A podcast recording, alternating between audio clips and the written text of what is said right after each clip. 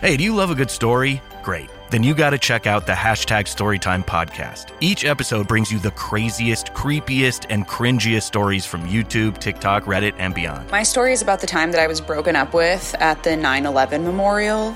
Uh, twice. Look, the internet is a dumpster full of stories, and I, your host, Will McFadden, dive in headfirst, sift through the flaming trash, and bring you nothing but treasures. Listen to all 21 episodes of Hashtag Storytime now on the iHeartRadio app, Apple Podcasts, or wherever you get your podcasts. At ADP, we work with more than 860,000 companies worldwide. That gives us a pretty good idea of how to help businesses grow stronger. Whether it's through data insights that help you make informed decisions about building a team that works better as a team, or by keeping you ahead of thousands of changing regulations so you can keep ahead of everything else. Like building that better team. Grow stronger with ADP. HR talent, time, and payroll.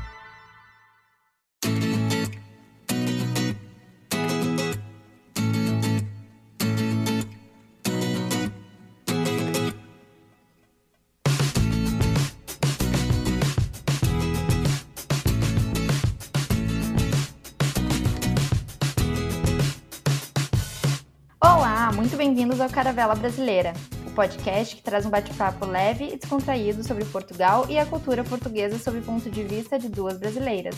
Eu sou a Pamela Mosman. E eu sou a Ananda Garcia. E hoje nós vamos falar sobre como está a vida em Portugal durante a pandemia da Covid-19. No dia 22 de março de 2020, Portugal decretou o estado de emergência devido à pandemia do coronavírus, impondo isolamento social no país por cerca de um mês e meio até o dia 2 de maio. Desde o início da pandemia, Portugal já passou pelo estado de emergência, estado de calamidade, o estado de contingência, que até então valia apenas para a região de Lisboa e Vale do Tejo, e agora é válido em todo o país, além do estado de alerta. Mas o que isso significa na prática? Pois é, hoje vamos entender como será a vida dos portugueses e dos estrangeiros que vivem aqui durante a retomada do ano letivo, o retorno de muitos trabalhadores à modalidade presencial e, sobretudo, o início da temporada de outono e inverno. E para falar com a gente sobre esse tema, temos aqui a Caroline Ribeiro, que é jornalista, correspondente internacional para veículos como Sputnik Brasil, Globo Internacional e RFI, e que tem acompanhado de perto as decisões do governo e das autoridades de saúde durante a pandemia. Olá, Carol, muito obrigada por ter aceitado esse convite. Oi, Ananda. Oi, Pamela. Obrigada pelo convite, vocês, não é? Obrigada por estar aqui. E, bom, desde o início, né, quando estourou a pandemia, tu, eu, eu que te acompanho no Instagram, acompanhei o teu trabalho, acompanhando a cobertura jornalística, todas as decisões do governo. E, para começar, eu acho que seria legal se tu compartilhasse um pouco com a gente, como jornalista, a tua percepção em relação às autoridades de saúde naquele período, como foi essa experiência, assim? É, as coisas começaram a ficar maluquinhas no mundo todo, não é? Mais ou menos fevereiro, março, e Portugal não, não escapou dessa agenda, não é? Então, assim, efetivamente em março foi que a coisa apertou, então que o governo realmente não é começou a se mobilizar para aquela questão da quarentena, do isolamento e das medidas todas que foram sendo colocadas. A minha percepção é que desde o começo havia sempre um, um grande cuidado em tratar a situação com a gravidade que ela merecia já desde aquela época, não é? Então, assim, eu, enquanto profissional, enquanto jornalista, não senti que houve algum tipo de.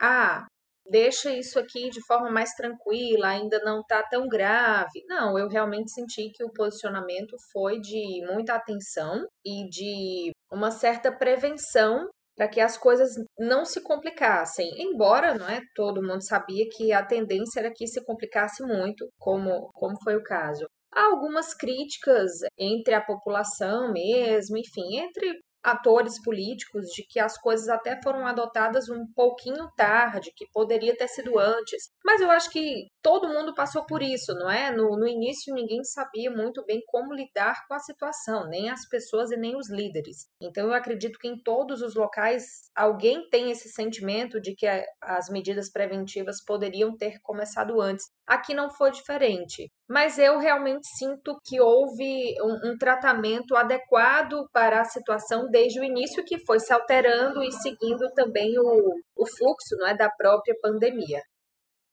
Só para dizer que se vocês estiverem ouvindo aí um avião, é porque eu moro em Lisboa na rota dos aviões, tá? Então acabou de passar um e isso aqui é uma trilha sonora constante na minha vida.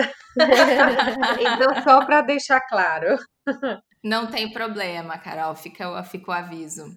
Pronto. Mas Portugal, eu acho que eu concordo, acho que todo, todas as nações tiveram essa, esse sentimento, né? As suas populações tiveram esse sentimento de ah, deveria ter começado antes e tal. Mas Portugal acabou sendo bem, bem elogiado, né, pelo mundo inteiro, como um destaque positivo, né? A gente, eu até vi algumas matérias na imprensa, a imprensa francesa eu vi que cobriu isso também, o milagre português, né? De ter tão poucos casos devido a algumas teorias que eles elencaram lá, como o fator geográfico, a baixa temporada do turismo. Eu acho que isso chamou a atenção, né, internacionalmente. Sim, não, demais. Nessa, naquele momento super crítico, não é? Março, abril, até maio, Portugal, sem dúvida, ganhou, conquistou seu espaço internacional por uma boa conduta diante da pandemia. É, na verdade, se a gente parar para olhar efetivamente só para os números e começar a fazer alguns cálculos que são importantes dentro do mundo da estatística, pode até ser que a gente encontre, eu não tenho agora essa média aqui, que não foi tão bom assim, não é? Por exemplo, se comparar com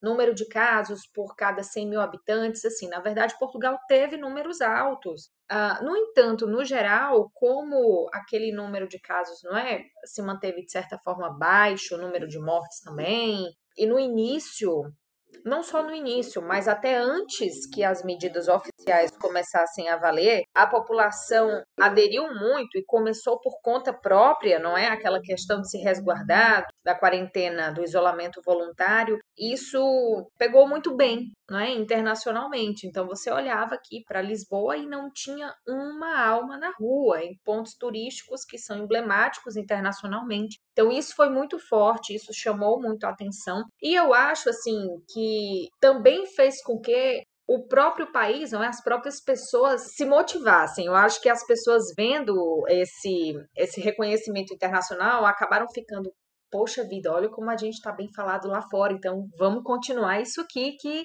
tá dando certo, não é? É assim, eu, eu senti que eles ficaram muito orgulhosos de como o país estava sendo visto, embora, enfim, também houve críticas, não é? Que não pode ser chamado de um milagre português, como foi realmente citado por alguns jornais internacionais. E, no fundo, assim, no geral, eu, eu acho que eles receberam muito bem esse papel. Botaram para frente esse papel, não é? Foi uma bandeira que o governo abraçou muito e, e sempre colocou que Portugal é um destaque, que temos que continuar assim, o, o que é normal, não é? As pessoas têm também se, se aproveitar desses bons momentos para para tocar algumas ações e para até incentivar as pessoas. E eu senti que isso aconteceu. Sim, eu, eu acho até que. Bom, eu acho que os portugueses, na verdade, eles têm essa tendência também a ficarem orgulhosos do que é daqui, ou quando eles fazem uma coisa é reconhecido na União Europeia, né? Tipo, algum feito Sim. de Portugal. Eu acho isso muito legal. Inclusive, eu achei muito legal, até eu vou fazer um parênteses aqui, que na, na convenção, na primeira convenção que teve da União Europeia, a presencial, né, agora, no, nesse pós-pandemia, ali, acho que foi agora em, no final de julho, em agosto, alguma coisa assim, o Antônio Costa, que é o primeiro-ministro português, levou duas máscaras para cada líder, né, para cada um dos do, dos primeiros ministros e presidentes, feitas por, né, aquelas uh, reutilizáveis, feitas aqui em Portugal, tipo artesanais, e com o nome de cada líder e com a bandeira do país deles, né? Exatamente. Foi em julho. Isso, eu achei muito, achei uma, uma eu achei uma ação muito legal, assim, tipo, que é, de certa forma, de marketing, né, do país, Uhum. Mas também muito cuidadosa, assim, de uma forma muito. Tipo, ninguém fez isso ali, né? Pelo menos não vi nenhum. É, foi simpático, né? Eu achei. Foi, foi, foi simpático mesmo. Teve o, o ensejo, se eu não me engano, na época, teve o ensejo do aniversário da Angela Merkel. Sim, a... e o Antônio Costa chanceler da Alemanha, Isso, né? os dois fazem aniversário no mesmo dia. Isso, e daí ele chegou lá com uma caixinha cheia de máscaras personalizadas, não é? Feitas em Portugal. Foi simpático, achei, Foi. achei que era um momento tão tenso, não é? A retomada Sim. da atividade presencial e, e não só por isso, mas claramente pelo tema, não é? Que eram todos aqueles debates sobre o orçamento e sobre o, o fundo de recuperação para os países, que foi um negócio muito tenso e chega o Costa lá com uma caixinha de máscara E agora que eu, eu googlei aqui para lembrar desse detalhe, eu ia falar e era só para confirmar. Ele foi com um sapato Isso. feito de cortiça portuguesa. Isso, exatamente. uhum. É, eu tava lembrando desse detalhe. Eu achei muito legal. Sim, que também é meio que sustentável e tal. Eu achei bem interessante também. A gente vai fazer aqui uma recapitulação sobre os dados aqui, os últimos dados, né? E só fazendo um, uh, um disclaimer que nós estamos fazendo, fazendo a gravação no dia 12 de setembro, né? Um sábado, só para as pessoas que estão nos ouvindo entender, né? Que a gente está gravando cinco dias antes do que o episódio vai ao ar. E a gente vai falar aqui dos últimos casos que nós temos acesso, claro, né? Que foi o número de casos em Portugal ontem, dia 11 de setembro, 62.813 casos. É, nós estamos com 43.644 recuperados, 1.855 mortes e 17.314 casos ativos, né, de pessoas que estão que tem aumentado esse número, inclusive estava em 15 mil, né, aí no início de setembro e só tem aumentado agora a cada dia porque o número de casos diários tem aumentado, inclusive. Estava uma média de 200, cento e poucos, 300 e agora está aumentando para 600, 500 novamente, que era como estava no auge lá da pandemia, uh, porque Portugal o máximo que chegou foi em 1.516 infecções num dia 10 de abril. E assim como tu falou, Carol, é, eu, eu também não vi estatisticamente sobre 100 mil mortes. Eu sei que esse número tá meio alto agora, né? Inclusive, ele já entrou na lista lá de, de alguns uhum. países de não poder entrar no, né, ou de fazer quarentena, que quem vem para Portugal e volta para o seu país de origem uh, tem que fazer a quarentena de 14 dias e tal. E Portugal estava com uma situação, questão de sobre o número de 100 mil habitantes. Só que a questão é que também é um dado que é questionado, né? Eu não sei se tu sabe nos falar, se tu ouviu também um pouco sobre isso, porque eu vi que tem alguns especialistas que uh, médicos, principalmente, assim, da área da saúde, que questionam um pouco a, a se basear só nesse dado, né, como sendo o principal dado, e o número de mortes. Em Portugal, eu acho que a média, pelo menos o que eu tenho vindo acompanhar, nunca passou de 7, se eu não me engano, a não ser lá no auge da, da pandemia, mas agora, desde que deu uma estabilizada, e tem se mantido, mesmo com esse aumento de casos, por enquanto, em 3 mortes por dia. É mais ou menos essa média que eu tenho observado.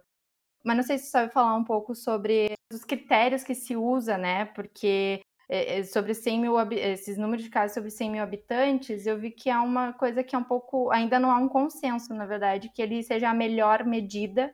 Na verdade, eu, eu não acho que tem uma melhor medida, né? Na verdade, o que faz é, é um conjuntão, assim. Sim. Você tem que olhar para as coisas de diversas formas. Então, é óbvio que você saber qual o impacto de uma pandemia por cada 100 mil habitantes dentro do seu país é muito importante, mas tem muitos outros fatores. Uma coisa que batem muito na tecla, por exemplo, é a questão do número de testes realizados. Ah, então, ah, a gente tem muito caso porque testa sim. muito. Então, a porcentagem de testes que são realizadas também em comparação com o número da população, então também é uma porcentagem importante. A porcentagem do número de testes feitos com o número de infectados também é, também é uma relação matemática importante. Então, assim, são muitas variáveis, não é? No início de tudo, um que estava uma análise que era ainda é, não é, mas que foi muito falada e foi até necessário que todo mundo explicasse do que, que se tratava, que era a primeira vez que a gente estava ouvindo efetivamente falar naquilo, era a questão do do R, da transmissibilidade. Se o R está 1, significa que uma pessoa é, vai contaminar uma outra. Se o R está 2, uma pessoa contamina outras duas. Então, quanto mais R, pior. O R tem que estar tá em zero. Então, assim, a gente ouviu falar muito nessas contas, não é? E, e continua ouvindo, claro. Mas eu, eu tenho visto que aqui em Portugal eles têm apresentado assim todos os dados possíveis, não é? Tanto comparando com dentro da população e uhum. quando a situação em geral no país melhorou, não é? Maio, junho, por ali. Mas Lisboa e a região de Lisboa continuou sendo um ponto de preocupação, então aí eles passaram a divulgar especificamente estatísticas de regiões dentro de Lisboa, de bairros, não é das freguesias, como são chamados aqui as áreas de bairro. Por quê? Porque é importante que você perceba onde é que está o problema. Então, isso foi feito para Lisboa, isso foi feito para o Porto, que é uma região que nesse momento concentra um grande problema, não é? é então, assim, eles estão botando tudo isso na mesa para poder definir essas ações que entram em vigor agora, como você estava falando. Todos esses estágios de implementação de medidas tiveram alguma característica mais relacionada a uma condição específica. E agora o país vai se readaptar, não é, para uma, uma nova condição que vai entrar em vigor, porque tem uma situação preocupante que é sim uma, um retorno de essa crescente, não é, de casos diários, como a Pamela estava falando agora, embora haja menos mortes, embora haja menos é, infectados em comparação com outros momentos, mas os casos voltaram, não é, nessa, nessa curva ascendente. E é isso que está se tentando evitar, que haja realmente um quadro muito mais grave daqui para frente, que não pode comprometer o andamento do país. É isso que o primeiro-ministro tem dito, assim, nós vamos nos readaptar, vamos voltar com medidas restritivas, mas o país não pode parar se Portugal parar novamente, o país quebra, não suporta. Então é, é isso que não pode acontecer agora, não é? Sim, tanto que eles voltaram com as reuniões no Infarmed, que era uma, eram reuniões Isso. que eles tinham dado uma pausa, né, ali no, em julho, e, e, eu acho que foi uma, foi uma das ações, inclusive, que foi elogiada, porque eu acho que nenhum país, assim, te, uh, não, não posso dizer nenhum, mas pelo menos não foi uma prática comum, né, entre os países reunir esse número de especialistas, políticos de todos os partidos, essa participação, inclusive agora tem a participação do, do, do povo, né? O povo uhum. também pode assistir uma parte da reunião. E eu acho que também é uma coisa que foi bem vista, né, internacionalmente, enfim, aqui dentro, inclusive, e que de repente uh, contribuiu um pouco nessa gerência, né, do, do estado que nós estávamos, estamos ainda passando uh, por causa da pandemia. É, é interessante, não é assim? É claro que as condutas das autoridades né, de cada país, há condutas positivas, negativas, só essa questão de, de ser bem visto ou não é bom, é bom saber que os líderes, que os especialistas estão reunidos e pensando sobre uma maneira de diminuir esse impacto tão negativo, não é? Mas assim, só para dizer que também levanta muitos questionamentos, porque para que reunir esse povo todo numa sala? não é? Ou então, dessa vez, agora as reuniões estão sendo Sim. no Porto. Então, assim, tá, todo mundo vai para o Porto, o presidente, o primeiro-ministro, uma série de ministros, secretários. Então, assim, é uma viagem, não que seja muito longe, né? Lisboa e Porto são próximas, três horas de viagem para lá. Bom, mas enfim, é só para dizer que, que tudo tem esses dois lados, não é? A gente estava em casa esses dias mesmo comentando é, nossa, tipo, foi todo mundo pro Porto, não é? Para quê? Será que tinha necessidade disso? Sim. Bom, mas enfim, é, é claro que a situação de sentar, de pensar, de analisar, de olhar para os dados com a devida atenção que eles merecem, é óbvio que assim de se elogiar, isso tem que ser feito sim. Eu considero que são as cabeças pensantes e as cabeças responsáveis, não é? Então elas têm obrigação de discutir aprofundadamente e de tomar as melhores decisões para a população. If you're struggling with alcohol or drugs, Recovery Centers of America can help. The holidays are over, the new year is here, and the time to act is now. Expert private care at Recovery Centers of America will get you on the road to recovery today. At our award winning and fully accredited treatment centers on the Eastern Shore and in Southern Maryland, you will be treated with compassion, dignity, and respect by our dedicated team of professionals. You will also benefit from specialized programs, 24 hour medical care, and the comfort of our outstanding facilities. Let us help you. We will answer your call 24 7 and can get you into treatment as soon as today. If outpatient care is right for you, you can receive a same day assessment and attend therapy in person or virtually. And because we accept most private insurance plans, you get premium care without the premium price. Don't wait. Start your new year. Start your new life today. Call 1 888 Recovery now. That's 1 888 Recovery.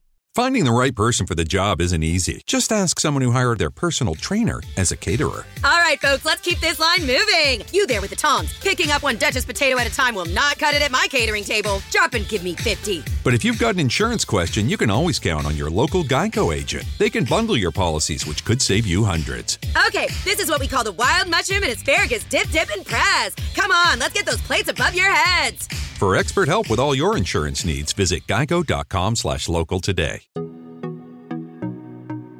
E algo que preocupa, né, e está logo ao lado, é a Espanha, que tem registrado uma crescente muito grande nos casos de Covid. Inclusive, no dia 7 de setembro, teve o pico de infecções, com mais de 26.500 novos casos, né? A Espanha, que é um país em que o uso da máscara é obrigatório, enquanto que aqui em Portugal o uso da máscara nas ruas ainda não é obrigatório, embora algumas sociedades de de saúde, agora eu não me recordo se são os pneumologistas, a Pamela sabe, né? Já tenham indicado, né? Sim, pneumologistas e a Ordem dos Médicos de Portugal indicaram, é, eles, eles, defendem o uso da máscara em todos os lugares, né, abertos ou fechados, mas o governo não aderiu e, a, né, eles, tipo, o governo não, eu até pensei que agora com a entrada do estado de contingência, pois. eu tinha medo que essa, essa essa, essa medida ia vigorar, mas ainda bem que optaram por não, nada contra o uso da máscara, mas aqui realmente é uma coisa que incomoda um pouco ficar todo o tempo de máscara. Sim, é bom, também é a minha opinião, Enfim. né? Uh, acho, ainda acho que somos privilegiados de não termos que usar máscara ao sair na rua, né? Como as pessoas, por exemplo, no Brasil, né? Então, por enquanto, isso ainda não está previsto, né? Mas como a Pamela estava falando, em 15 de setembro, que é terça-feira, Portugal decreta o estado de contingência em todo o país. As regras em Lisboa e na região do Vale do Tejo não mudam muito, mas elas passam a ser aplicadas, então, é, para todo o país, né? Como, por exemplo, só poderá haver ajuntamentos de até 10 pessoas, né? Os estabelecimentos comerciais, eles devem abrir a partir das 10 da manhã, segundo o primeiro-ministro, com exceção de pastelarias, cafés, ginásios, por exemplo, para evitar que as pessoas que precisam ir para os seus trabalhos se cruzem, né, no, na hora de, hora de ponta, né, que, aqui é hora de ponta? É. Acho que é, né, uhum, o horário de, de pico. É. é, que as pessoas se cruzem e, e os estabelecimentos devem fechar às 8 da noite, à exceção daqueles que... Não, pera, não é isso. É entre 8 e, vi... é entre 8 e 11 da noite. É entre é. 8 e 11, é. Isso. É. Quem vai defender quem vai definir isso é o presidente da Câmara.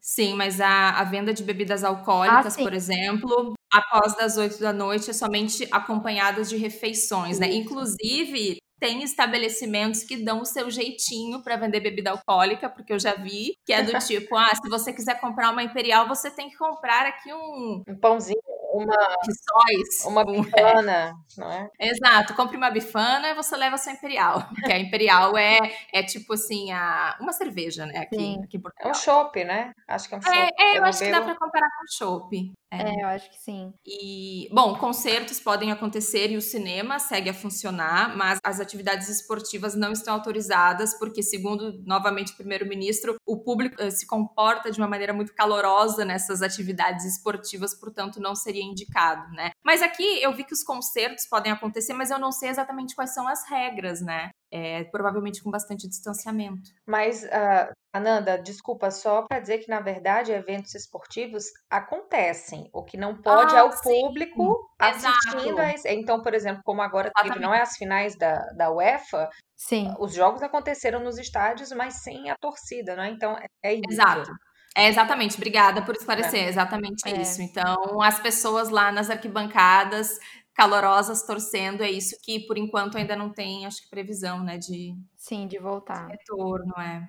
Sim, tanto que tem uma preocupação aí das federações e clubes, porque eles têm medo de não conseguirem se sustentar e até fecharem alguns, porque nesse tempo eles não estão também, os sócios não estão pagando, por exemplo, né? Não, como não está tendo por exemplo, tem esportes aquáticos como o polo aquático que não, não tá liberado ainda, né? Eu acho que não sei se são todos esportes aquáticos, mas eu sei que o polo especificamente é, não tá liberado e tem alguns outros. O vôlei, handball, basquete também, tem alguns que ainda não estão liberados para, a, a não ser quem já está marcado competições. Então, e é mais os sêniores, né? Os júniores, que seriam para ensinar, o ensino mesmo do esporte, por enquanto está meio que em stand-by e é uma preocupação também para esse setor que pode ser que seja bem prejudicado, né? É, eu acho que agora uma grande, assim, a, a minha visão agora é apenas como uma cidadã, uma residente desse país. Eu acho Uhum. que um grande desafio agora é realmente colégios, escolas Sim.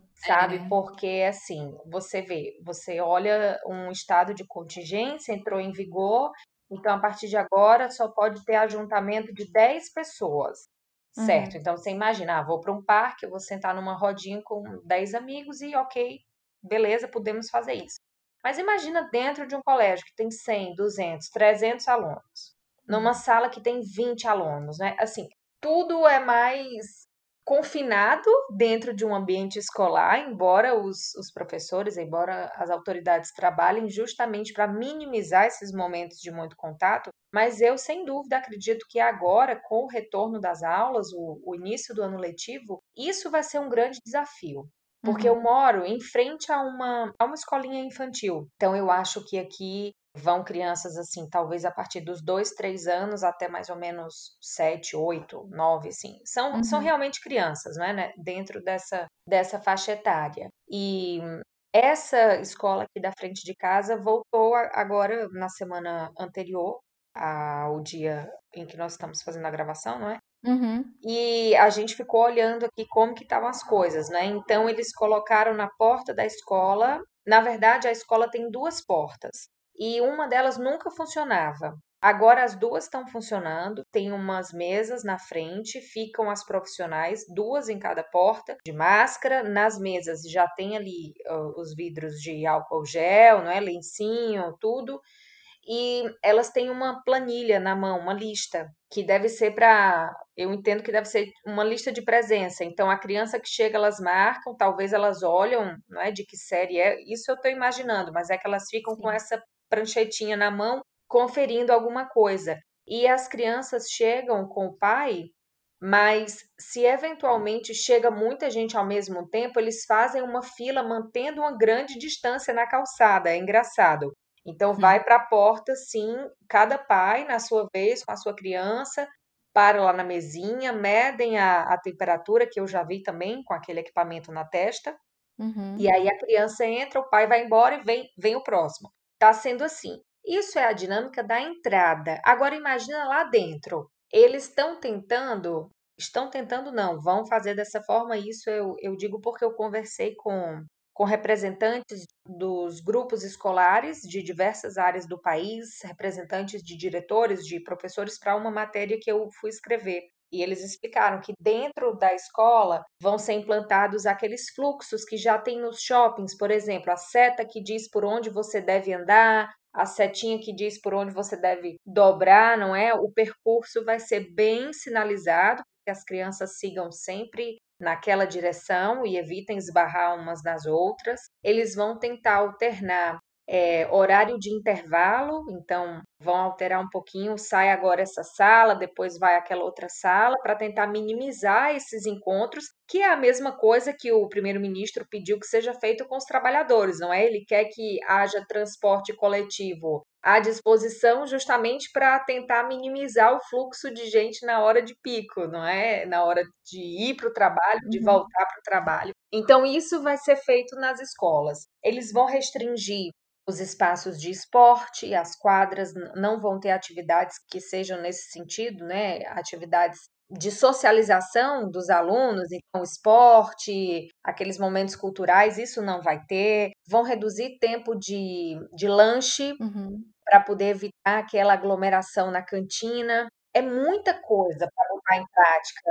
Eu ia mesmo te perguntar, Carol, se tu sabia como que a dinâmica do, do recreio ia funcionar, porque assim, as crianças, elas têm muita energia, elas precisam fazer esportes, então, é, jogos de futebol, Uhum. vôlei, basquete, esse tipo de coisa, a partida, a princípio, não vai existir. Não, não vai ter. É claro que tem, Hum. tem os intervalos, não é? Tem a hora do- Sim. dos breaks, até porque ah, a gente está falando aqui hum, maioritariamente das escolas públicas, não é? Porque, Sim. enfim, pronto, o, o sistema público de ensino é, o- é o que é, é o que funciona aqui. É óbvio que existem escolas particulares, mas que também seguem os mesmos horários e tudo mais. Sim. E vai ter tudo isso de da hora do almoço, da hora do lanche, mas essas atividades que podem gerar uma maior interação não, não vão ser feitas. Não vai ter esporte, tem intervalo, mas vai ter essa, esse momento de tentar alternar.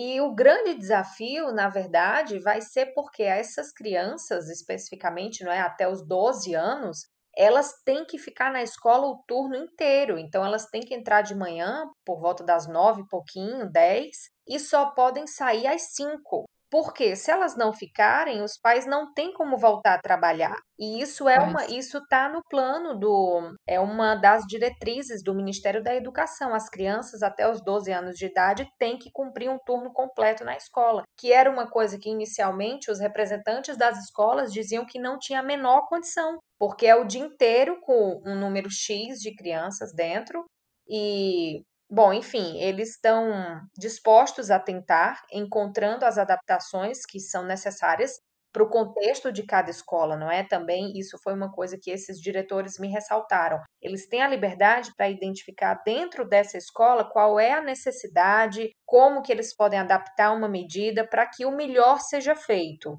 Então, eventualmente, tem uma escola que tem um grande espaço físico para que se mantenha dentro de uma sala de aula a distância mínima de um metro entre cada aluno, que é uma diretriz da Direção Geral de Saúde. Mas tem escolas que não conseguem fazer isso. E as escolas podem, por exemplo, adotar um regime misto e fazer uma tipo assim, um rodízio de alunos, né? Eu acho que isso também tá, tá autorizado ou não? Um rodízio que você fala, hoje esse é, grupo tem aula é, presencial, exato. amanhã não tem.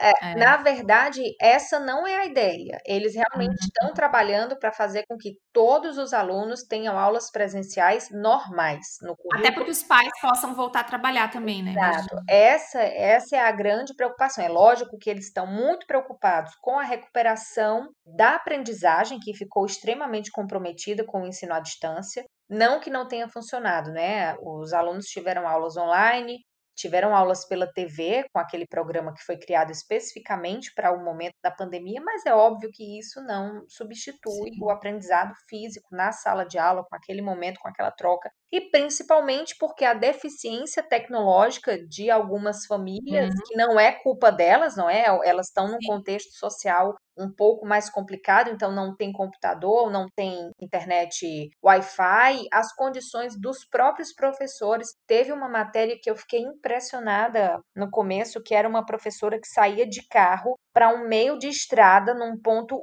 específico onde ela abria o porta-mala e sentava lá com o computador dela, porque era naquele ponto que ela conseguia sinal de internet. Então, assim, foi difícil para todo mundo, não é? É óbvio que funcionou, foi legal, mas eles estão muito preocupados em recuperar esse, essa aprendizagem que ficou comprometida para uma parcela significativa dos alunos. Então, esse momento presencial vai fazer a diferença mesmo. Sim, até o, esse, essas dificuldades que foram, eh, na verdade, que já se era esperado, né? Que é por causa da desigualdade que existe realmente ao acesso, do acesso a digital, aqui em Portugal também, né? O governo criou a linha de crédito lá para adquirir os computadores, né? Isso. né? Que eu vi que vai chegar agora ao longo desse primeiro período do, de, do letivo, agora Exato. que vai começar. E também, inclusive, tá, tem uma lei lá que criou também para a internet para ter uh, valores mais de pacotes mais baixos para justamente todo mundo poder aceder a este serviço. É, eles estão tentando universalizar de alguma forma o acesso, não é? E isso já é pensando que se der. Porque o que é que pode acontecer, não é? Por que, que eu falei dessa coisa da escola? Eu acho que isso é um grande desafio. E o que esses representantes, esses diretores me comentaram é: a ideia é que volte tudo de maneira normal. Normal é lógico, né? Antes é óbvio que ninguém tinha uma mesa na porta com um termômetro medindo a temperatura das crianças. Lógico que isso não é normal, mas enfim, normal no sentido de que a criança vai estar no colégio e vai ter aula lá. Se começar a dar Sim. errado, se eles perceberem que ah, tem caso acontecendo, não é que o número está subindo alguma coisa, aí pode-se pensar, sim, nessas questões mistas que, que a Ananda mencionou, não é? Então, é, duas vezes por semana tem aula no colégio, outras três é, é online. Então, assim, tudo isso vai ficar sob análise do que está acontecendo, vai evoluir junto.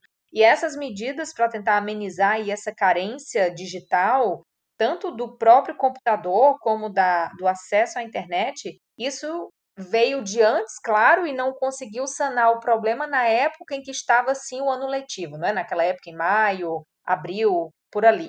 E agora é tentar resolver, porque se precisar, essas, esses alunos que ficaram comprometidos no início vão ter que ter um bom acesso agora. E os professores da mesma forma, não é? Então, é, correndo, eles estão correndo contra o tempo aí, porque esses computadores não, não chegaram até agora e, e é preciso que estejam lá de stand-by, não é? Se der problema, tem que funcionar. Sim. Sim, é, eu vi que o ministro, o ministro agora não me lembro de qual pasta ele é, não me lembro se é o da educação é ou é o de acesso digital, mas ele falou que vai chegar até dezembro, é. porque teve uma, um atraso por causa, justamente por causa da demanda, Exato. né, que está tendo por hardwares, né? Então, é lógico, é compreensível, mas uh, justamente eu acho que o, o, o, país está sendo reativo, né? Porque infelizmente antes ele não, antes dessa pandemia e tal, provavelmente se não houvesse a pandemia até não, não teria tanta pressa em se universalizar o acesso como está tendo agora. Mas enfim, justamente é, é essa ideia, porque só as aulas pela TV que é o que estava acontecendo aqui, né, na RTP Memória, eu acho que era que estava tendo as aulas, mas também poder eles acederem esses uh, conteúdos mais, mais interativos uhum. e tal, uhum. que isso se consegue mais é através mesmo com computador e internet e não apenas pela TV. É, até porque grande parte do currículo, na verdade, foi online, não é? A, a TV era, era um complemento, mas as aulas, eu falo porque eu conversei com algumas mães e era um uhum. currículo até intenso, assim, a criança tinha que ficar um horário grande, na minha opinião, na frente do computador, online, tinha um, um cronograma de tarefa intenso para entregar, sabe? E a criança tinha lá que estar tá dando uhum. conta é, de X tarefas todo dia, então, assim, é cansativo. Eu fico pensando e, e, e falo também por essas amigas mães que não arrancaram os cabelos assim em determinado momento, porque, enfim, a preocupação era tanta com outras coisas que se ela parasse para arrancar o cabelo, ela perdia alguns segundos. Mas foi, foi muito difícil, assim, foi muito difícil. E aí também falando agora pelas amigas mães no Brasil, o dilema lá, na verdade, é se elas têm coragem de mandar os filhos de volta para as escolas, não é? Eu tenho Sim. amigas, por exemplo, que não, que, que resolveram que esse ano a criança não volta mais. É, é complicado. E se a criança tem algum, uh, algum estado de, de risco, né? Uma criança que tem alguma doença, eu acredito que ela tenha liberação para não ir retornar à escola, sim. né? Acho que sim, não é? é respeitar sim. essa questão dos riscos. Eu, eu acho que sim, né? não sei, mas enfim, o bom senso manda que sim, né? Pois. É, eu li uma matéria que sim, só que tem que ter um atestado, uhum. no caso, né? Tipo um, um, um relato de um, de um médico autorizando, dizendo que essa criança não, não tem condições, enfim, que ela tem um grave, um alto risco para a saúde dela, uhum. e daí autorizado a escola vai adaptar. Tem que estar preparada, inclusive, para receber essa criança virtualmente para os conteúdos e tal. Legal. É. Isso falando em Portugal, né, gente? Só para não confundir. E a mesma, então, na linha aí das escolas, né, o, os trabalhadores também vão voltar, a maioria, não é a maioria, né, mas tinha muita gente em teletrabalho, né, lógico que tem, tem atividades que não, que estavam ainda presenciais, e agora muitos desses trabalhadores que estavam em teletrabalho vão voltar é, para os seus locais de trabalho, e, inclusive, as medidas que estão previstas aí no plano de contingência, né, pro, no estado de contingência, é ter os horários uh, diferentes, né, de entrada, saída e de e também de dos intervalos, né, de almoço e lanches e tal. E, inclusive, o governo pede para que as empresas diminuam o número de deslocações, tipo casa, trabalho, casa, né? Por exemplo. Então, é para o mínimo, diminuir o mínimo possível, tentar não botar todo mundo no mesmo horário para entrar e, e, ter os horários de intervalos diferenciados. E também, quando possível, fazer o, o regime misto também de ah, fazer teletrabalho e na outra semana vai presencial, então, e, e, e também diminuindo, acho, até para diminuir o número de pessoas no mesmo local. Enfim, é bem parecido com as escolas, eu acho. Lógico que numa outra dimensão, porque as crianças eu acho que é mais difícil, até porque é, tem, envolve aprendizagem e tal, e elas precisam, né, de, de ajuda, no caso, precisa de um adulto, mas é isso, basicamente, eu acho que é interessante ressaltar também. Não sei se a Carol tem mais alguma coisa a acrescentar, quer dizer, mas é, foi mais ou menos o que eu vi sobre o regime. É, não, para as questões dos trabalhadores é, é isso realmente, né? Tentar na verdade, a, a fala do, do primeiro-ministro é bem em cima das empresas e a responsabilidade que elas têm em tentar adotar essas medidas que minimizem não é a presença física do, do trabalhador no local, que minimizem os encontros e que minimize mesmo o fluxo, porque esse movimento, né, para se deslocar é uma coisa que gera impacto no transporte, gera impacto na rua, e é isso, assim, eu, eu acho, na verdade, aqui eu, eu sinto que essa questão do, do trabalho de casa, teletrabalho, veio para ficar mesmo, assim, não é? Eu conheço pessoas que não Sim. voltam a trabalhar Também, é. presencialmente. É. E acredito que há segmentos que realmente descobriram que tudo é possível ser feito assim, de maneira remota, com os contatos virtuais. Bom, e é isso, né? Eu acho que volta realmente quem tem que voltar e, e fica aí a responsabilidade do, das empresas de garantir também essa segurança.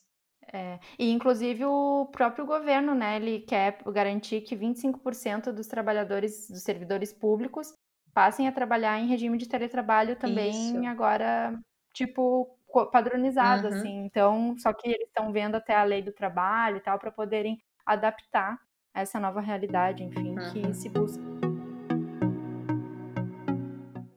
E uma questão que gerou alguns comentários e até curiosidade da parte dos brasileiros, inclusive eu pessoalmente recebi algumas mensagens, é sobre os preços dos arrendamentos, né, dos aluguéis de apartamentos e casas durante a pandemia. Então, de fato, houve uma baixa, né? Ainda em junho, o Imovirtual, que é um portal de aluguéis e compra, revelou que as rendas baixaram 20%. Eu, pessoalmente, é, posso confirmar da minha parte e de outras duas pessoas que eu conheço que de fato conseguiram arrendar casas por 20% a menos do valor anunciado ou conseguiram até mesmo renegociar o valor com seus senhorios, né? Um outro caso também bem comum, né, são dos senhorios que tinham suas casas no Airbnb, né, e que tiveram que colocar elas no mercado para aluguéis de longo prazo, com certas condições, né? Então, algo que aconteceu muito e que eu estava procurando casa nesse período, né? Eu me mudei durante a pandemia, me mudei faz duas semanas. Então, uma coisa que eu vi muito quando eu procurava imóvel era apartamento disponível por um ano, ou então a renda no primeiro ano é tanto, no segundo ano vai aumentar tantos por cento. Então, esse tipo de,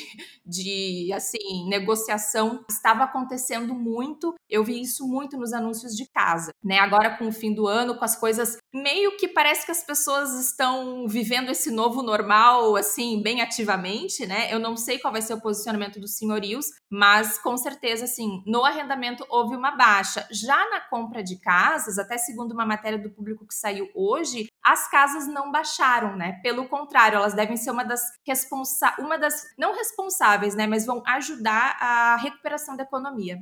Sim, é um setor que vai se salvar, vamos dizer assim, da, na pandemia, né? Ele não vai ter uma grande quebra, pelo que fala aqui na matéria do público. E o público diz que os arrendamentos diminuíram cerca de 9%, né? A média, assim, de baixa. E tem até, eu não sei se a Carol uh, sabe falar um pouco também sobre isso, mas eu lembro que eu tinha lido uma matéria já, já faz um tempo, faz uns meses já, uns dois, três meses, que o governo também criou programas, principalmente Lisboa, Porto, que são os grandes centros, né? Que é um incentivo ao arrendamento mensal, porque aqui também as, uh, os senhorios, lógico tem preferência pelo alojamento local, né? Que seria o Airbnb da vida, uhum. por exemplo, que dá muito mais dinheiro, claro, né? Que tu consegue botar um valor, tu ganha um valor muito maior do que o arrendamento mensal, se tu conseguir alugar todos os dias, claro, num mês, mas, ou não só todos os dias, mas às vezes em 10 dias tu pega o que tu pegaria num, num, num mês, mas o governo ele está incentivando, inclusive subsidiando uma parte do valor,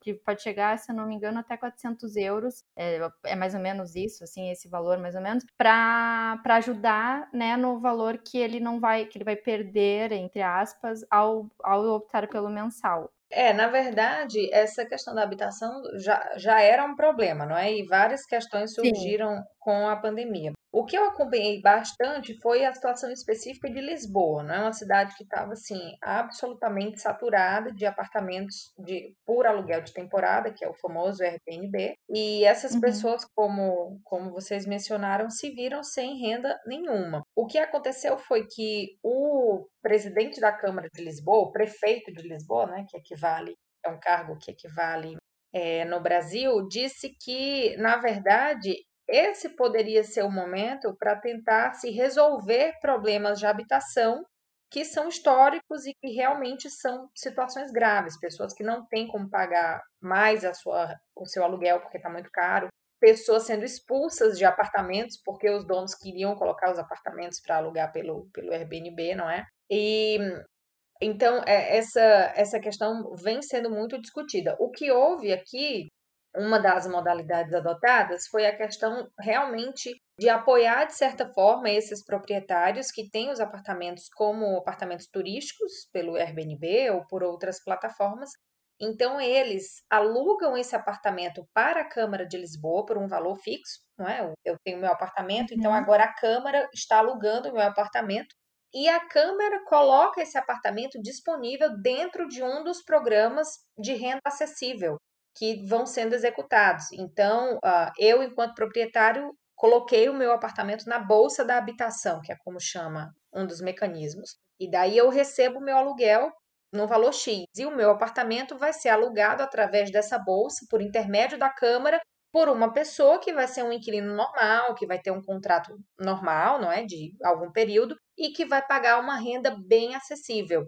É, então, Sim. isso foi uma, uma das soluções encontradas. Houve uma, uma adesão bem boa, sim. Eu vi que a repercussão entre os proprietários foi boa e eles estimularam muito, né? Falaram né, muito que os proprietários poderiam aderir com confiança, era uma forma de garantir essa, essa renda, não é? Eu conheço, eu tenho amigos que têm apartamentos que viviam de aluguel de temporada e eu tenho um amigo que se viu assim desesperado para tentar resolver a situação conseguiu de uma maneira em que ele fez um aluguel mais extenso, talvez por um ano, tinha, tinha gente interessada e com pouquíssimo lucro diante do que ele tinha normalmente, não é naquele, naquele embalo do, do turismo. É, tem outra amiga que também tem, que ainda está tá pensando no que fazer. Um dos apartamentos já tem até hóspedes, né? Porque, enfim, o turismo está sendo retomado, então ela está avaliando ainda. Mas é, essa, essa questão da habitação acessível está tá na pauta aí. A, a ideia do, do pessoal aqui em Lisboa é tentar minimizar bastante essa pegada do aluguel de temporada. Teve até uma, faz uns meses, eu não sei se foi em julho, o Fernando Medina, que é o presidente da Câmara de Lisboa, ele fez um artigo para um dos jornais britânicos, não sei, o Guardian, enfim, agora esqueci. E uhum era, era um artigo mesmo dele, de opinião, tudo, e ele mencionava que esse é o momento para você apostar mesmo na habitação acessível, para resolver problemas que os aluguéis de temporada causam, Airbnb, e daí o, o jornal fez a chamada, fez o título dizendo que Fernando Medina não quer mais Airbnb em Lisboa. Isso gerou aqui uma confusão. Acabei de ver aqui, tá? Tu achou? Foi pro The Guardian mesmo. Eles mudaram o título do é, artigo. Eles, e, e, foi uma repercussão maluca, o pessoal caindo em cima dele. Como é que pode o Fernando Medina quer acabar com o turismo em Lisboa? E não pode, e os. Porque tem uma entidade que representa os donos de, de apartamentos por temporada, Sim. não é? Nossa, foi uma repercussão gigante. O Fernando Medina teve que vir a público explicar o que ele de fato tinha escrito e o jornal acabou corrigindo o título da, da, do artigo. Então foi, foi uma coisa assim, é, é um assunto muito sensível nessa, nessa cidade. Essas questões que envolvem Sim. Airbnb e, e a habitação da população em geral aqui. Uma das medidas que Portugal tomou durante a pandemia foi proporcionar uma regularização temporária, digamos assim, para os estrangeiros que estavam aqui ainda sem título de residência, né? E essa regularização temporária vai valer até um determinado período desse ano, né, Carol? É, exato. Essa medida foi adotada ainda lá no, no comecinho, não é? Então, Portugal regularizou temporariamente todos os cidadãos estrangeiros que já tinham processos correndo dentro do CEF, que é o Serviço de Estrangeiros e Fronteiras, o órgão que cuida de todas essas questões que tratam de, de imigração. E essas pessoas ficaram temporariamente regularizadas porque durante uma situação de pandemia é preciso que eles recebam apoios sociais, não é? Atendimento de saúde. Então, o olho para essa questão foi aberto e houve essa medida. Portugal foi super elogiado na altura pela própria uhum. Comissão Europeia, enfim, por pessoas da área não é, dos direitos humanos ligadas a essas questões de é, imigrantes, refugiados, que era realmente um passo muito importante. Na época, eu conversei com a presidente da Casa do Brasil, que é uma entidade que dá um apoio super bacana para estrangeiros em geral, imigrantes em geral aqui em Lisboa, mas especificamente nasceu com esse olhar para os brasileiros aqui, não é? E ela ah, disse que era realmente uma medida muito importante porque vai contra um discurso né, que tem ganhado força aqui na Europa, e é essa questão de fechar algumas portas e dificultar certos processos para imigrantes e refugiados ainda não era o suficiente, na opinião dela, porque isso gera toda uma repercussão que o governo, o órgão, o CEF, precisa dar conta, não é? Vai ter uma nova fila, vai demorar mais ainda para que essa regularização chegue, mas enfim, é, isso foi positivo sim. E agora, recentemente, o governo anunciou que a medida vai continuar valendo até outubro ou até o fim desse ano e pode ser estendida até 2021 porque são uhum. muitas pessoas. E então, só brasileiros, a estimativa é de que o impacto seja em 20 mil brasileiros que estão aqui em Portugal, mas que ainda não têm a sua autorização de residência. Estão naquele processo ali, tentando, já abriram, mas demora. E isso é, isso é, é muito bom, é muito interessante, mostra que eles estão atentos a essa questão. Houve também uma, uma boa comemoração, não é? Agora com o anúncio da, da extensão dessa medida, e, bom, é esperar agora que o CEF tenha meios para cuidar e para reorganizar essa fila, não é? Já normalmente, uma pessoa que tentava se regularizar aqui em Portugal por via de trabalho, normalmente já esperava um ano, dois anos, dependendo da situação. Eu conheço pessoas que passaram um ano e uhum. meio esperando, não é? Então imagina, você está um ano e meio numa fila, mês que vem é o dia do seu atendimento, chegou a pandemia, adia tudo, Embora você esteja ali amparado pela lei, sendo considerado um residente temporariamente regular, mas quando a fila voltar, será que vão seguir a ordem da fila? Uh, vai haver uma nova fila? Vão exigir alguma coisa de novo? Então, era nesse sentido que, que a presidente da Casa do Brasil falava comigo, sabe? Da, de como que vai ser essa reorganização depois do órgão para fazer com que as pessoas não sofram novamente por uma espera, por uma lentidão, e acabem, depois de tudo, tendo algum prejuízo no fundo. É, essa é a, é a discussão, não é? Essas são as reflexões.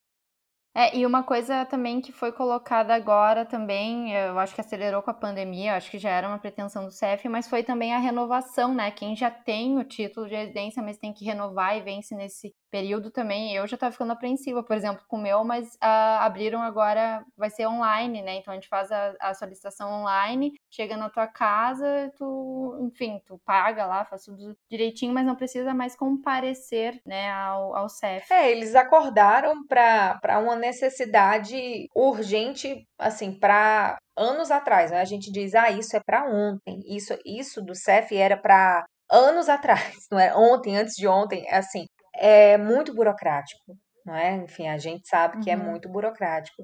Mas eles acordaram agora para algumas coisas que podem sim facilitar e não fazem com que se perca um controle de segurança, não é? Talvez que, que possa ser aí uma, uma apreensão que o governo tem. Ah, será que por ser digital agora vai facilitar uma, uma fraude, talvez, não é? Eu penso que que essas preocupações devem permear as cabeças pensantes do, do CEF. Mas sim, eles acordaram para alguns processos que podem ser digitais, podem ser menos burocráticos, isso já está em vigor, isso é muito bom. Embora ainda não para todo mundo, viu, Pamela? Porque parece que estudante não está contemplado nessa renovação online.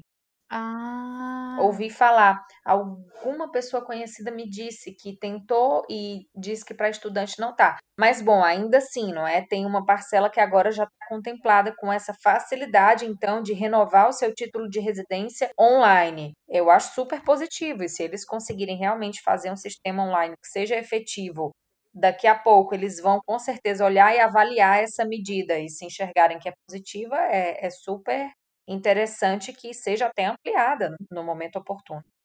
Sim, pois é, estudante até era uma dúvida mesmo, porque eu tenho uma amiga que ela tá como com título de estudante e ela até falou: "Ah, mas eu acho que isso não vale para estudante". Eu falei: "Ah, eu acredito que sim, mas então é, É, vamos não, saber, porque não eu, vale eu, não. eu tava crente que tava é porque para mim eu, eu não tô como estudante mais e eu já tentei fazer o agendamento ali, em princípio deu Aham. certo. Eu só não fiz ainda porque o meu só vence em dezembro, né? Então eu ainda vou fazer em novembro isso. No início de novembro eu já vou fazer ou até final de outubro. Mas uh, para mim já deu correto. É, é que eu acho que são algumas modalidades Isso, realmente são agora algumas, pensando. É. algumas, ahm, talvez alguns tipos, não é, de, de residência que Sim. estão disponíveis para essa forma do online. Estudantes, aí eu nem sei, por exemplo, porque dentro do, do mundo das concessões de residência para estudante, tem estudante de doutorado, estudante investigador, estudante qualificado, estudante de Isso. mestrado. Então, assim, eu nem, na verdade, não tenho nenhuma informação, nem sei qual é. Eu só sei que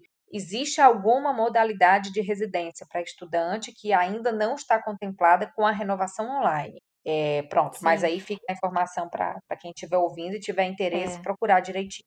Eu até acredito que seja porque quando a gente é es- tá como estudante, tem que apresentar que tu tá matriculado, né? Pode ser. A- Apesar de que isso dava para enviar online, mas enfim, é, enfim, isso eu não, eu não sei exatamente por que, que eles não aceitaram, mas é uma coisa que o pessoal tem que ficar atento mesmo. E em relação aos voos provenientes do Brasil, para deixar claro para quem está ouvindo nesse momento, né, que a gente está gravando no dia 12 de setembro, a regra é que todos os passageiros de voos provenientes do Brasil devem apresentar o teste negativo para a Covid-19, tendo sido realizado nas 72 horas antes do voo, ou pode ser recusado o, o embarque do passageiro, né? E isso também é, vale para cidadãos portugueses, porque o que importa é a origem do voo. No entanto, né, pelo que eu entendi, é, os cidadãos portugueses eles não podem ser recusados de, de embarcar, é isso? E nem os residentes legais também. Então, os estrangeiros residentes legais aqui Ah, também não podem ser recusados. É, não podem ser recusados Ah, também. ok. E outra coisa, se tu não fez o, o teste 72 horas antes, é disponibilizado no aeroporto para tu fazer. Tu tem que pagar 100 euros pelo teste, mas tu não é obrigado a fazer o teste. Se tu se recusar, eles não podem recusar a tua entrada porque tu tá legal no país, né? Então, o cidadão português, que óbvio é cidadão, e, no- e quem é residente legal, é, não pode ser recusado. E isso é até uma das coisas que eu acho que gerou um pouco de polêmica, assim, entre aspas, sei lá. Teve uma discordância Ah. porque hum, também é ruim, né? Se as pessoas se recusam e tal. Não tem muito como tu ter um gerenciamento melhor de quem tá entrando e de repente tá possivelmente infectado. Ah, uma outra questão que eu lembrei de comentar é que essas regras do estado de contingência, elas são para Portugal continental, né, meninas? Sim. É, as ilhas estão com uma, uma vida específica, não é? Até porque É, as ilhas estão até mantidas como seguras aí nesses corredores aéreos, né? Que é uma coisa que sim. aflige tanto o. E o, e o Algarve e o Alentejo também, quer dizer, não estão, não estão, mas eles reivindicam, né? Porque são regiões que não estão ainda muito, não estão atingidas muito pela pandemia também. E o governo dos Açores, ele tem um convênio, né? Para voar para os Açores é preciso ap- apresentar o teste negativo da Covid, mas o governo dos Açores paga pelo teste. Então, se você vai no laboratório e apresenta a Ah. passagem, é você é isento do, do teste da Covid. Isso eu achei bem interessante Ah. também. Bem É. interessante mesmo. 15 minutes could save you 15% or more. Wait a minute. I've heard that before. That's the note Jeremy wrote to me in my yearbook in the sixth grade. How'd you even know that? Because it's from Geico. Yeah, yeah, wait, here it is. Dear Luke, have a great summer. P.S. 15 minutes could save you 15% or more. Love, Jeremy. Geico's had this tagline for years because we help save people money. So wait, you're saying Jeremy copied you? yeah, that actually does sound like something the J-Man would do. Geico. 15 minutes could save you 15% or more. Whatever business you're in, growth isn't just about getting bigger. At ADP, we believe it's about getting stronger by turning data into insights so you can build teams that work as teams. By using our AI technology to help catch payroll errors before they're errors. And by keeping ahead of thousands of changing regulations so you can keep ahead of everything else. ADP helps businesses like yours grow stronger every day. ADP, HR talent, time, and payroll.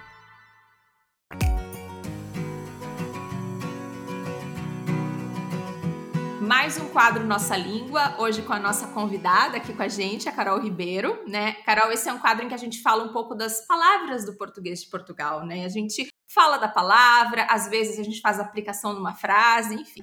Tá bom. E uma, e uma das palavras, e me chama muita atenção, gente, essa eu acho incrível, é mil milhões, em vez de bilhões, que por acaso se escreve bilhões, não é com LH. É, mas Isso é que é... bilhões são os trilhões pra gente, na nossa conta, né? Exato, Sim. exato, exato. Então tem que dar um contexto. Alguém quer dar contexto? Aplicação numa frase? Não, mas o, mas tá, mas o bilhões é os trilhi, os nossos trilhões, mas é mil bilhões daí, não, não é? são bilhões. É, porque, mas olha só, porque eu procurei no Priberan esses dias porque é uma, é, uma, é uma coisa que me dá um pouco, me causa um pouco de Te deixa, impressão. Causa impressão, dá impressão, faz impressão. E, e, aqui, ó, olha o que diz no é. Priberan. Um mil de milhões, né, é o bilhão, ou mil, que, se, que equivaleria ao mil milhões do Brasil, né, que é como a gente fala, a gente fala bilhão, ou número ou quantidade muito grande, um bilhão de vezes. E existe o trilhão, que também não se escreve com H, que uhum. nem a gente, é trilhão, que é um milhão de bilhões ou mil bilhões. Gente, eu já perdi, desculpa. Fez... Posso Ó, oh, vamos, vamos dar, vamos dar, peraí, vamos dar a aplicação de uma frase, já que a gente está falando de, de pandemia. Vamos falar uhum. de, de valores da pandemia, tá? Então, por exemplo, a gente tá. mencionou que o Antônio Costa chegou todo fofinho com uma caixa de máscara de presente para lá para os líderes uhum. da Europa, não é? Então, aquelas discussões todas foram para autorizar um fundo de recuperação econômica específico para a pandemia. O que é que foi Sim. discutido e o que é que se foi o que é que foi aprovado? Foi aprovado um fundo de 750 mil milhões de euros. Então, Sim. foi aprovado um fundo de 750 bilhões de okay. euros, certo? Isso. Mil milhões. Certo. No entanto, isso é uma coisa, é um fundo específico. Dentro de um quadro completo de é, orçamento que foi, que foi a, aprovado, tem 1,8 bilhões de euros. Para nós, é 1,8 trilhões de euros. E no Sim. caso, o que existe aqui de trilhão, aí já passou para a gente do bilhão, aí eu já não consigo mais nem contar.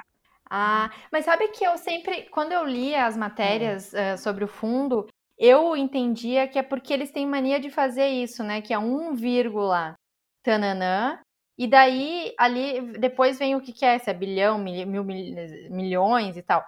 E eu notei que eles fazem, é, porque o, esse 1,3 bilhões, se ele, eu acho que ele está implícito, o mil bilhões para virar o trilhões. É o que eu, eu percebo. Não vou comentar. Eu posso dizer? Não vou comentar, estou quieta, calada. Oh, vou... Não, é o que eu percebo, porque eu notei, eu notei isso nas matérias, que é meio constante, porque eu também fiquei primeiro, nossa, era 1,3 bil... é, trilhões, agora virou bilhões. Aí eu comecei a perceber que tem essa, esse padrão de ser 1, tananã, mas está implícito mil, entendeu? Esse 1, tananã é um mil, na verdade. É meio que uma abreviação. Sim, assim. é, é, mais comum, aqui é mais comum mesmo que se coloque assim com, com a vírgulazinha. Mas olha, eu acho que para fechar aqui, voltando então à palavra original do quadro, que foi a palavra lançada por Ananda, quando enxergarmos mil milhões, vamos considerar que é um bilhão. Então, pronto, okay. eu acho que isso. isso matou por hoje pronto. aqui a discussão. Isso. a tradução foi feita. Mas ainda não acabou, Carol. Nós temos três palavras, ah, mas okay. vão, elas vão gerar menos polêmica, tá? Certo, tá bom. Isso.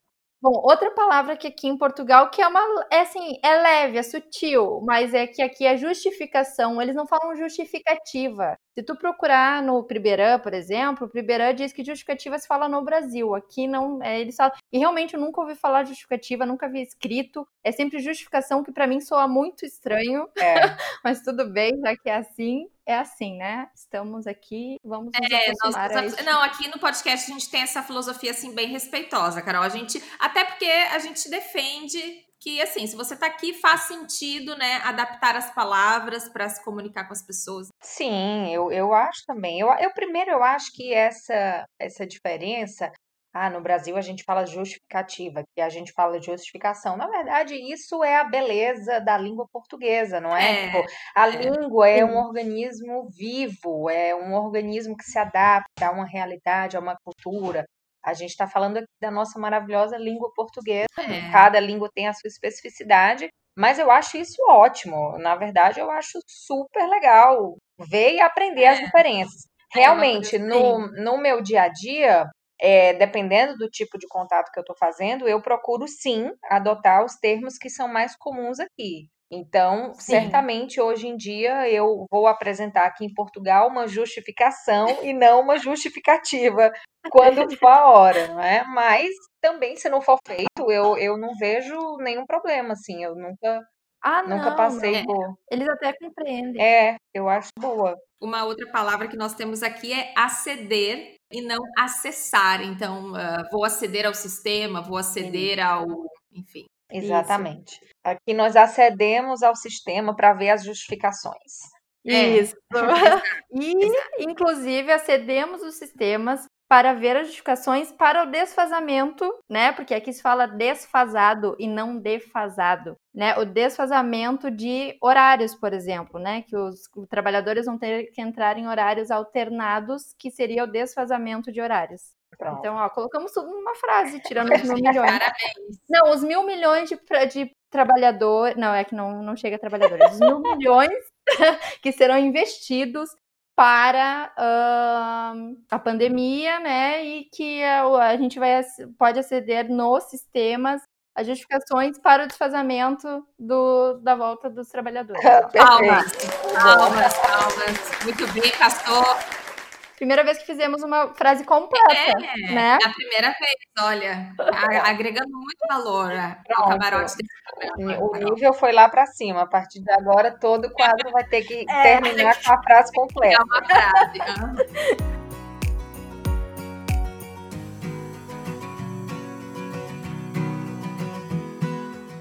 Então, hoje foi o nosso bate-papo aí com a Carol, muito divertido, inclusive, aí sobre a pandemia, né? Apesar de ser um, um, um assunto bem delicado, mas terminamos aí com com uma inovação no nosso quadro, nossa língua, e foi bem, bem legal.